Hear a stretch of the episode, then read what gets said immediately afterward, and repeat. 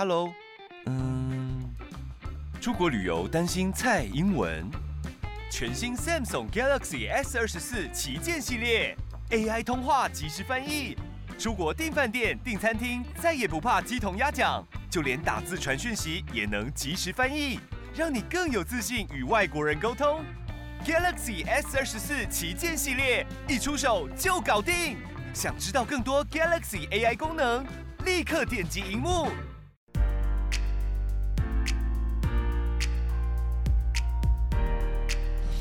各位财讯的观众朋友，大家好，我是谢金河，欢迎再度收看老谢开讲。这个礼拜的单元，我们特别邀请到宏德能源的周世昌总经理来跟大家介绍宏德能源的新的营运的形态。那么最近呢，我们也看到宏德跟全家合作，要在台南屏风店打造全台首家微电网示范的超商。过去台湾的台电呢，它几乎一家独撑啊，就台湾跟电有关的都跟台电有关。那么现在呢？我们有很多新型的能源公司，那么在这些年当中，我们也看到宏德能源从二零一六年成立到现在，它的业绩都令人刮目相看。我记得到去年宏德能源的 EPS 啊达到八块钱以上，他们一群年轻人，大家不断的努力，在短短的六七年的光景，让宏德能源呢成为台湾一家非常绩优的公司。我想这样的背后的成功的历程呢，今天特别邀请到周总经理来跟大家完整来介绍。周总好。社长好，感谢哦，今天你百忙当中来到我们摄影棚啊，特别请教你，就是说，其实我们现在看到银豹也好，宏德也好，其实你们现在都到创新版了。那我相信这也是一个台湾在新能源转型路上所诞生的非常值得尊敬的公司。尤其宏德在过去几年，我每年看到财务报表我都觉得哇，这个是令人惊叹，因为你成立时间很短，但是不断的都交出好成绩单。我们一开始啊，先请你来介绍一下。宏德能源它的营运的模式，我想现在我们也看到，你会变成一家整合的系统的电力公司啊。那这个就是说，现在包括太阳能啦、储能啦、电动车的充电桩啦，这种能源管理体系呢，我我看你建筑的非常完整。到目前为止，可能也还有很多的我们投资朋友对宏德能源的运作模式啊，还是很陌生。这一点，请你来跟大家来说明一下，好不好？首先，我来说明一下再生能源哈，这个全世界在推，那在推的原因，那就是以前哪里先发展的工业，然后就会有污染，那哪里先污染了，就会先推政策，所以这个再生能源的发展是从 FIT 政策开始的。美国污染了到日本去，日本再到亚洲四小龙来，所以第一个为了解决污染的问题，第二个时候是为了解决经济的问题，就会有这个后 FIT 时代的演化，什么叫后 FIT？大家都要买绿电，所以要买绿电，那就会台湾开始发展这个双边合同，所以就回来这个呃电力系统哦，那电力交易相关架构。对对对对啊，所以就必须有不同的市场的单位，像日本是以三十分钟一盘，那澳洲是用五分钟一盘，那台湾是十五分钟一盘，发的电跟用的电哦必须匹配。对哦，那没办法匹配的时候，那就回到现货市场去，所以这个时候就必须有有规则哈。刚才讲单位叫股票哈，在台湾有这个新贵市场是用撮合制的，那在电力市场有日前市场、时前市场，也有现货市场。成熟国家都有现货市场，台湾没有现货市场。台湾的绿电怎么买呢？台湾就有独特的这个交易模式。交易模式啊，我特别请教你，比方说现在台积电，它一直要讲 RE 一百，它要完全使用绿电，大家也在抱怨说台台湾的绿电都被台积电买光了。台积电如果它买绿电，是怎么样的一个平台或交易的方式？台积电因为它用电超大哦啊，所以你的发电的电量基本上它所有所有时间都可以满足。对。可是除了台积电可以做这件事以外，其他公司没办法。对。所以就必须有电力服务的公司来帮忙解决这个问题。那电力服务就是所谓的电力批发业，比如说中午十二点你需要一百度电，对。你晚上需要两百度电，可是你的发电是在中午。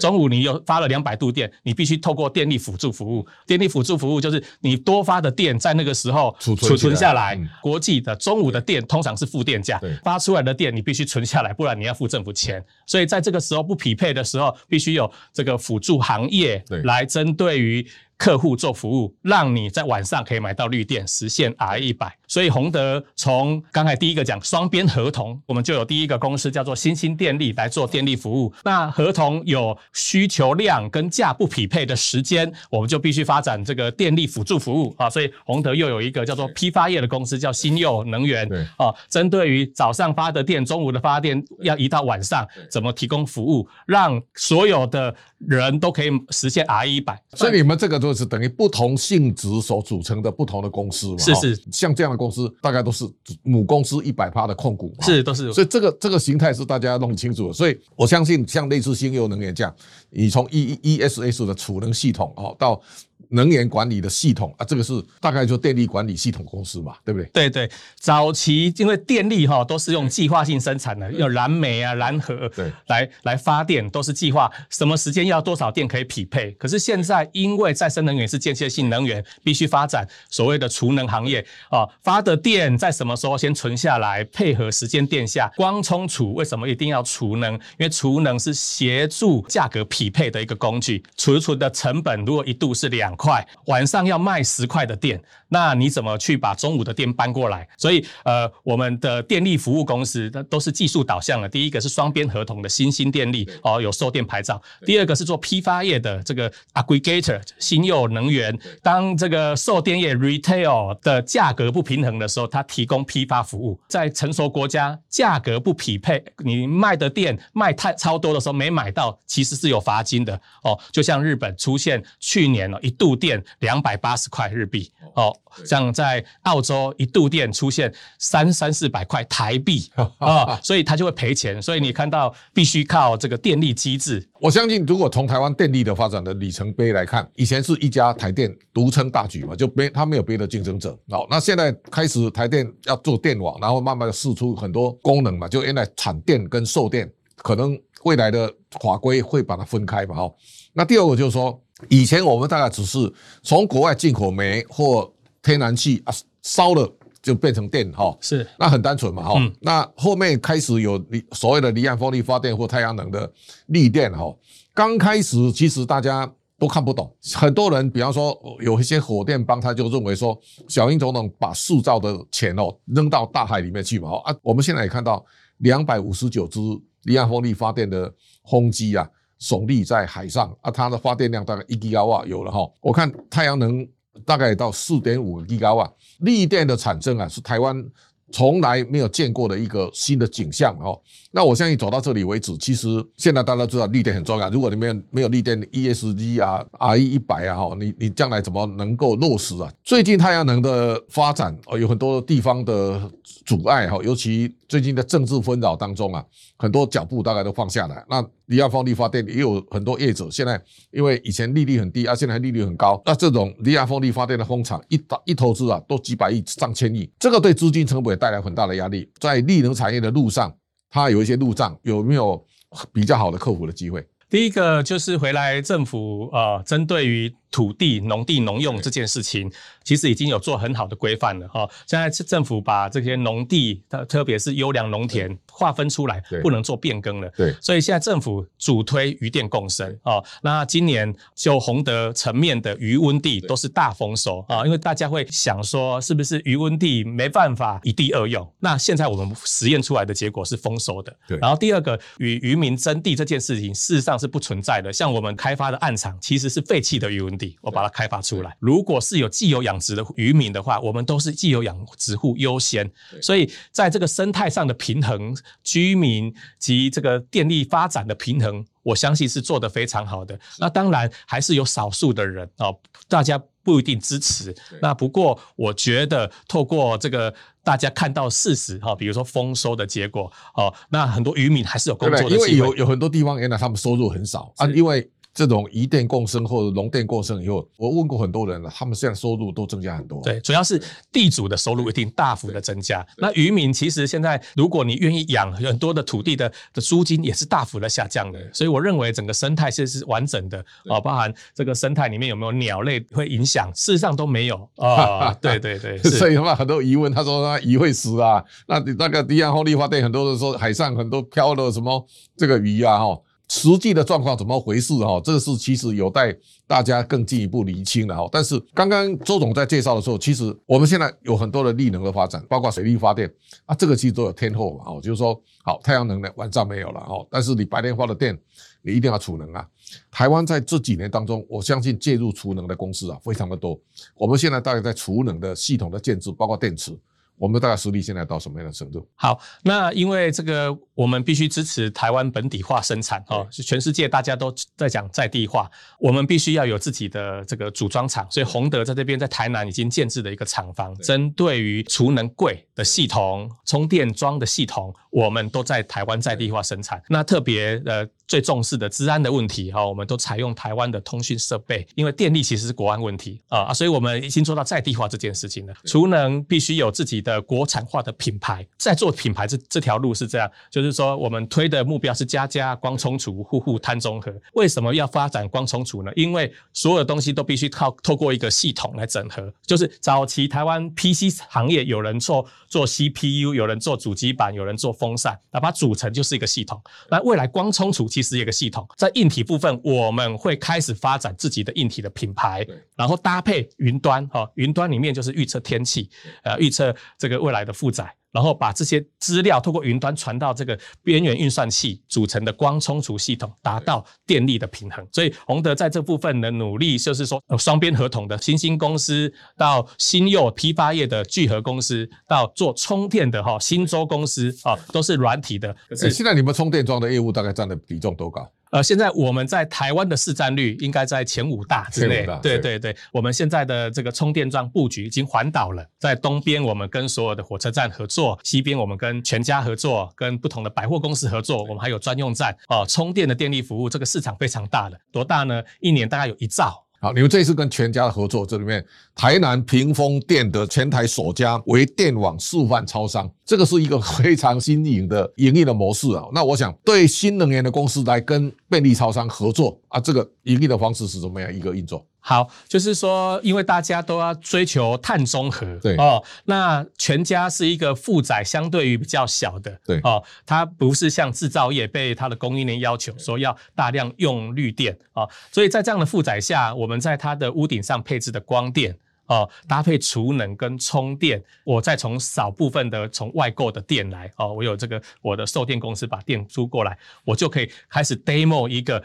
百分之百绿电碳中和的超商，那为什么最后还要搭配一个充电呢？因为未来哦，碳中和的三个目标谈的就是碳足迹的运送过程中是不是也用了绿电？那特别在这边，我们还有一个新的科技，就是说我的电动车的电可以回用回来这个这个场域啊，所以你充的电如果是绿电的时候，回来把电再供回来这个全家，所以我们在全家这边展现的是台湾有这样子的能力哦，也做光充储的整合，我们也可以实现。一个从一个小的 project site 去实现碳中和。我们现在在使用绿电呢，大概都讲企业。那对一般的家庭或个人哈，比方说我们现在碳税嘛哈，是啊，碳足迹的捕捉是，大概都有很多的新的模式啊。这个如何结合，能够让一般老百姓也感受到它进入到绿能的世界？要实现刚才讲的家家光中储、户户碳中和，就必须靠小的储能、小的家用的充电设备，甚至家里要装智慧电表，也可以去买绿电。在这样的生态系下。